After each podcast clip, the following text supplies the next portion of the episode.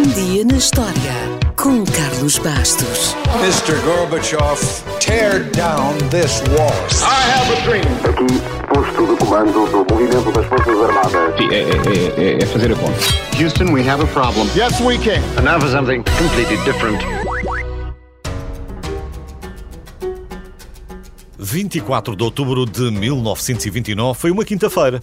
E não foi uma quinta-feira qualquer, foi uma quinta-feira negra. Literalmente. Foi assim que ficou para a história.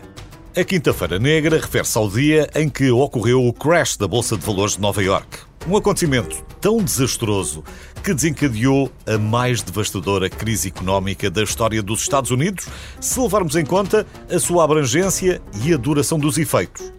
É verdade que começou nos Estados Unidos, marcou o início dos 12 anos da Grande Depressão, mas rapidamente saltou fronteiras e afetou todo o mundo ocidental industrializado. O índice Dow Jones terá descido 25%. E mesmo que não perceba nada de economia, percebe que 25% é um número estratosférico. Um número tão grande como os quase 25 anos que foram precisos para recuperar o mundo inteiro. Aliás, durante anos existiu a lenda de que muitos banqueiros teriam suicidado perante a catástrofe. Mas hoje sabemos que não foi bem assim. Independentemente das histórias ou dos mitos associados, a pergunta mantém-se: o que é que aconteceu que levou a esta queda sem precedentes da Bolsa de Nova Iorque? Para responder, temos de recuar uns anos até ao início dessa década do século XX, que ficou conhecida como os loucos anos 20. Depois do final da Primeira Guerra Mundial, em 1918, os países da Europa estavam em ruínas. Era necessário reconstruí-los e, por causa disso, e por causa da produção e exportação em grande escala durante a guerra, os Estados Unidos viviam tempos de grande prosperidade. Como lhe disse, não foi à toa que essa época ficou conhecida como os loucos anos 20. O consumo aumentou brutalmente, a indústria criava todos os dias novos bens de consumo, os clubes e os bares estavam a abarrotar, a indústria cinematográfica explodia, enfim, havia dinheiro. Muito dinheiro. E com essa prosperidade, as ações eram valorizadas. Desde 1922, o mercado de ações subia pelo menos 20% ao ano, todos os anos. O cidadão comum podia investir e investia, mesmo que não soubesse, porque os bancos usavam as economias dos seus clientes para comprar ações sem o seu conhecimento. Este comportamento só por si já era desonesto.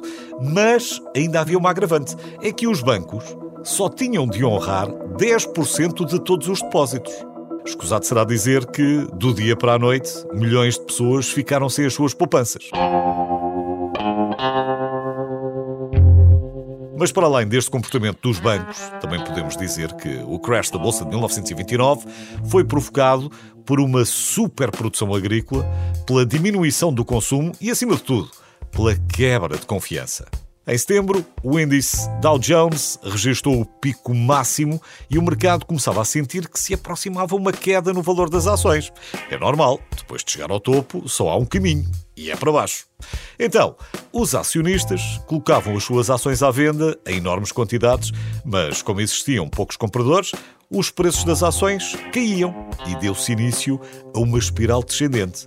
Foi de facto uma bola de neve a descer uma encosta a grande velocidade. Por falta de recursos, as empresas eram obrigadas a demitir os seus funcionários, que por sua vez ficavam sem emprego e deixavam de consumir.